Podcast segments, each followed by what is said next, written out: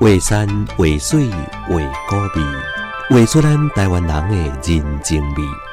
泡一杯仔茶，咱斗阵来分享江淮点点滴滴。位在彰化县花旦乡白沙坑中原路顶头的文德宫，伫咧康熙二十七年建庙，福赛福德正神，称呼做保安宫。道光六年改名做文德宫。以保境安民、发扬文风德教，到今啊，经过世界改建，到今仔日已经有三百多年，是花旦乡上盖早起庙的庙宇。文德宫是一座规模真大的土地公庙，有正殿甲厢房，殿外有凉池、花园、五影楼、图书馆、古传的设备，甲一般所看到的家家业业土地公庙啊，拢不共款。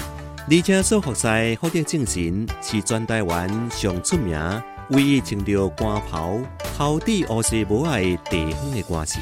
这是为虾米呢？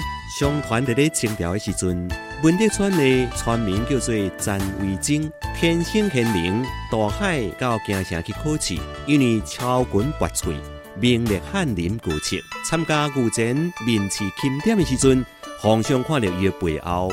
徛一个白发的老人，忽然间不见，就问伊讲后面所徛的老人是什么人？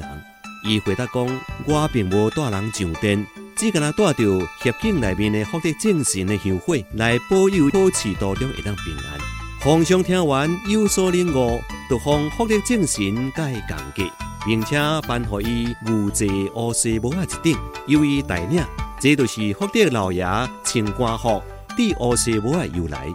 更加特别的是，文德宫的主神是土地公，另外观音佛祖、地母娘娘、清风爷、李元帅、李将军等等的形象，敢若会当服侍伫咧土地公的前后左右。三百年来，文德宫香火旺盛，全台湾的信徒非常的多，听讲有数十万人遐尼多。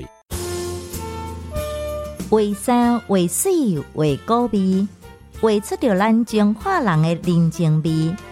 FM 八八点七辉恒广播电台，甲咱斗阵听秀中华点点滴滴。